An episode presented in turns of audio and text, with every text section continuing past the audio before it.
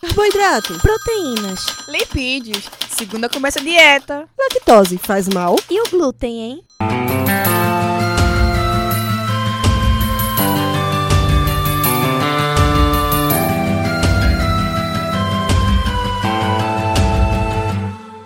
Começa agora mais um Alimenta Cast.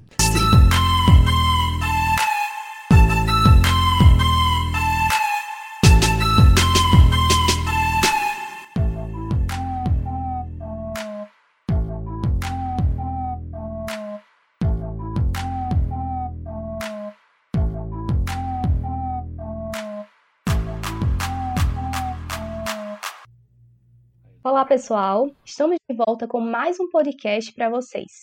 E hoje a nossa convidada é a querida Milena Maia, que é bacharel em nutrição, terapeuta Ayurveda pelo Instituto Gurukulam, pós-graduada em nutrição clínica, metabolismo, prática e terapia nutricional, mestre em ciência e tecnologias de alimentos pela Universidade Federal Rural de Pernambuco e doutoranda em ciências biológicas pela Universidade Federal de Pernambuco além de membro do NBioCat.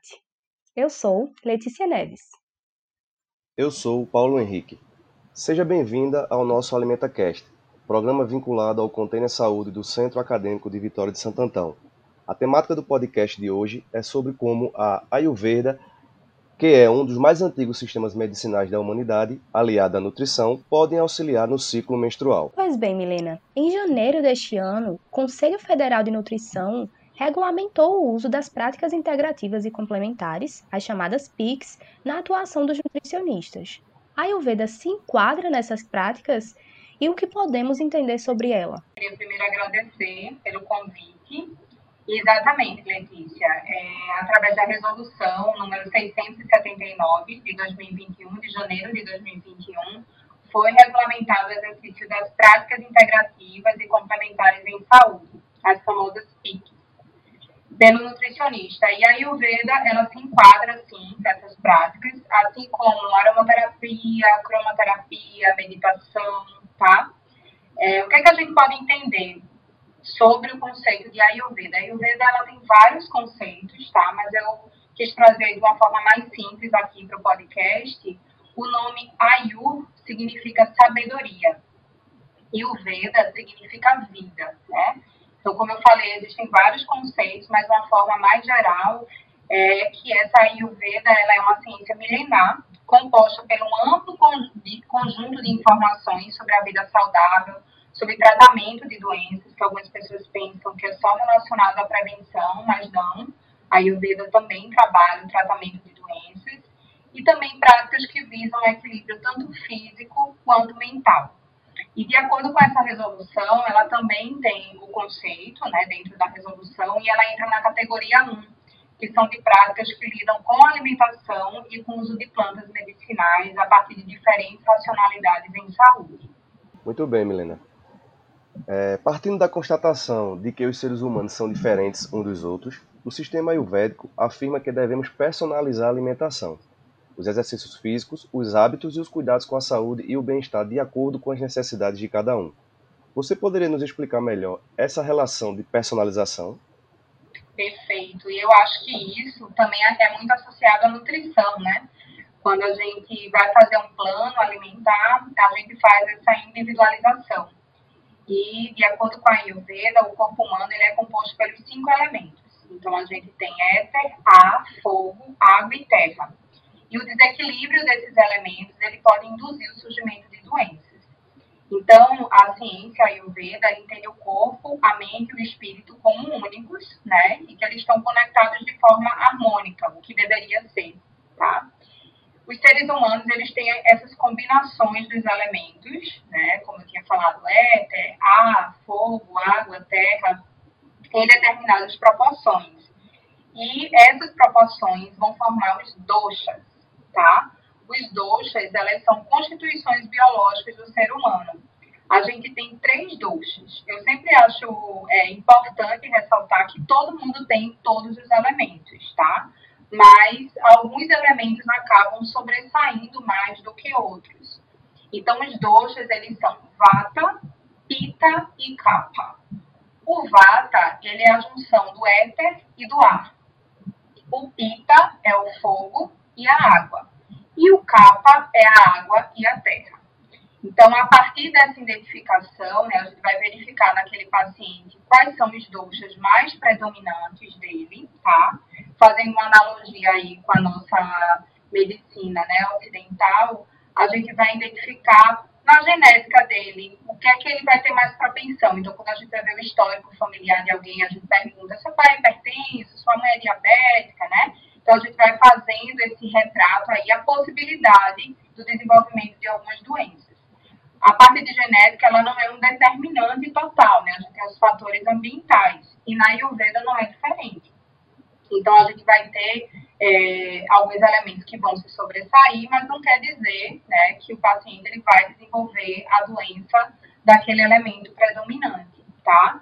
Se ele tiver toda a orientação com a alimentação, com as práticas, com as medicações ayurvédicas também, né? E se for tudo feito de forma individualizada, de acordo com as características, com os sinais e sintomas que esse paciente apresenta, a gente vai conseguir trabalhar na prevenção dessas doenças. Né? Então, essa individualização é importante para isso e também para auxiliar no tratamento. Trazendo um pouquinho agora sobre a saúde da mulher, nós sabemos que a maioria das mulheres apresentam irregularidade no ciclo menstrual, com sintomas psicológicos e também outros vestígios, como dor de cabeça, náusea, vômito e constipação, que se apresentam como sinais de que pode haver um desrespeito com o corpo de ordem alimentar, de ritmo e também de estilo de vida. Então, sabendo disso, como funciona o ciclo menstrual ayurvédico e como a Ayurveda pode auxiliar as mulheres durante esse período. Letícia, essa questão da relação entre o ciclo menstrual e a Ayurveda é algo muito positivo, tá? Primeiro, existe é, quase que um presente mesmo que nós mulheres temos, porque dentro do ciclo a gente consegue fazer também uma limpeza do nosso corpo, tá? É, eu percebo muito na hora dos meus atendimentos que algumas mulheres não chegam nem a olhar o próprio sangue, né? Então a gente ainda existe muito um tabu com relação a esse período menstrual. E, na verdade, ele é uma ferramenta importantíssima. A partir do momento que eu sei quais são os sintomas, quais são é, os sinais que essa mulher apresenta no período do ciclo menstrual, né? As diferentes fases do ciclo menstrual. Porque o ciclo menstrual não é só quando a mulher está menstruada, né? Mas todo o período que antecede também é, pós-menstruação. Quando essa mulher conhece a cor do seu sangue, as características do seu sangue, isso vai me falar muito sobre os doxas, tá? É, aqueles doxas que eu acabei de explicar para vocês. Então, a gente vai ver ali qual foi o elemento que está mais em desequilíbrio. Por exemplo, se a gente tem uma mulher que ela forma muito coágulo né, no sangue menstrual, é uma mulher que tem mais acúmulo de capa, né, que eu tinha falado para vocês que é água e terra. Então, a gente vai tratar uma alimentação, meditações, é, para melhorar essa característica e reequilibrar esse elemento dentro do corpo dessa mulher, tá? Então, através dos sintomas, nós podemos identificar esses elementos que estão em desequilíbrio e, a partir disso, vai personalizar o que a gente também tinha falado na questão anterior, né? Personalizar qual é a melhor alimentação, qual é a rotina diária mais adequada, a gente chama dentro da Ayurveda, a rotina diária, que é o Dinachara, né? Qual é o Dinachara mais adequado? Quais são as especiarias mais específicas para o desequilíbrio dos elementos? Quais os chás que devem ser utilizados também, tá? Então, a menstruação é algo maravilhoso e que você consegue identificar como foi o seu ciclo anterior, né? Como é que foi o mês anterior?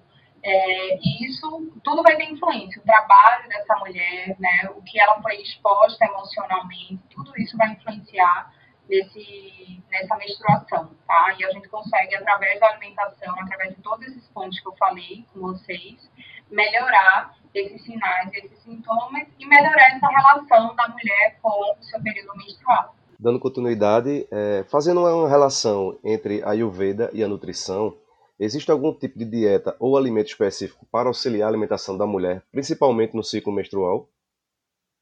Vamos lá. A gente tem é, dentro da Ayurveda um nomezinho que chama-se Agni. Agni é o fogo digestivo. tá? Pensa como se fosse uma chama dentro da gente que vai ajudar a digerir, certo? Esse Agni, ele vai auxiliar a digerir tanto emoções, tanto alimentação, tá? Então, a primeira coisa durante o período menstrual que a gente precisa reorganizar é melhorar esse Agni, melhorar esse fogo digestivo, tá? É, uma coisa que é bem simples, que você pode utilizar, é o chá de gengibre. O gengibre, ele auxilia bastante nesse acne, e a gente consegue observar quando a mulher não está com acne bom. Isso também, o homem também pode utilizar isso, né? Esse, essa questão do acne. No podcast a gente já está direcionando mais para o público feminino. Mas esse acne, ele, você percebe que ele não está muito bom quando você não faz muito bem a, a digestão dos alimentos, então fica se sentindo cheio, né, meio embaixado, com gases, é, não tem um bom funcionamento intestinal, então isso são sinais de que o acne está fraco, né? Fica enjoada, tem algumas mulheres que acordam com náuseas, né? Então isso daí tudo está dizendo que o acne está baixo. Então, primeira coisa, melhorar esse acne, tá? Outra questão que é importante é com relação a movimento.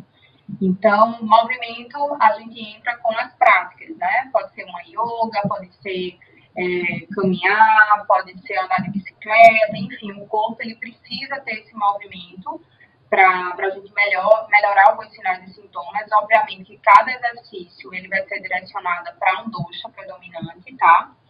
Outro ponto seriam os alimentos cozidos, tá? Então, a nutrição, a gente fala muito, né? Abrandar pelo calor. Quando o paciente está muito adoentado, se utiliza muitos alimentos cozidos, os caldos, né? Porque vai ser mais fácil de digerir. E aí, a mulher, durante o período menstrual, se ela tiver em desequilíbrio, esse acne vai estar mais baixo, não vai estar conseguindo digerir tanto, né, esse, esses alimentos. Então, é importante a gente facilitar para o nosso corpo, né? Então, utilizar os alimentos mais na forma cozida. E aí, quando eu falo alimentos, são todos os alimentos. Então, durante o período menstrual, tenta consumir mais as verduras e legumes, em vez de cruas, consumir elas cozidas. As frutas, né, em vez de consumir ela, ela crua, consumir ela cozida. Então, com especiarias também que vão auxiliar essa digestão, tá? Outro ponto importante são os horários das refeições, respeitar os horários das refeições. O AGME da gente, a gente tem um relógio, né, dentro da Ayurveda, e o AGME ele vai estar mais alto ali entre meio-dia e 14 horas. Então, refeições que são mais difíceis de ser digeridas, por exemplo, se o indivíduo consome carne animal, né? Preferir consumir nesse horário do que, do que consumir de manhã cedinho ou no jantar, tá? Então, utilizar também essa, essa relação com o ambiente para melhorar a digestão. Como eu falei, usar as especiarias mais digestivas, então pimenta do reino é uma alternativa legal, orégano, o próprio gengibre, que eu falei, o chá de gengibre é muito bom, a cúrcuma, né, que além de ser bom para a digestão, ela também tem uma ação anti-inflamatória. Então, muitas mulheres se queixam durante esse período por dor de cabeça, né, acne, é, cólicas, e a gente pode utilizar essa ação anti-inflamatória como algo positivo, tá? Para reduzir também essas dores. É, as massalas, as massalas são misturas de especiarias, tá? Que também podem ser utilizadas no preparo mesmo do alimento. Erva doce também é muito bom para digestão, espinheira santa, tá? Então, em geral, os, os sintomas da TPM, da menstruação, estão muito associados ao vata, que é o éter, né? e, e o ar. Então, a alimentação mais úmida também durante esse período é mais interessante, porque é um elemento que falta, né? Então, alimentos que secam muito, como é, goma de tapioca, cuscuz, é, farinha, tá? O café, que ele seca muito também, o cacau, esses alimentos, eles devem ser evitados durante esse período, tá? é, justamente por, por ter essa característica de agravar o vata, né? Agravar o dosha vata, certo? Muito esclarecedor, Milena. Então, para quem está nos ouvindo agora e se interessou pela Ayurveda e gostaria de utilizar na sua prática profissional, então como essa pessoa poderia se capacitar? Existe um local específico para isso? Existe sim, Letícia. Eu fiz a minha formação né, de terapeuta no Gurukulam, como você falou, mas existem outras escolas também, né?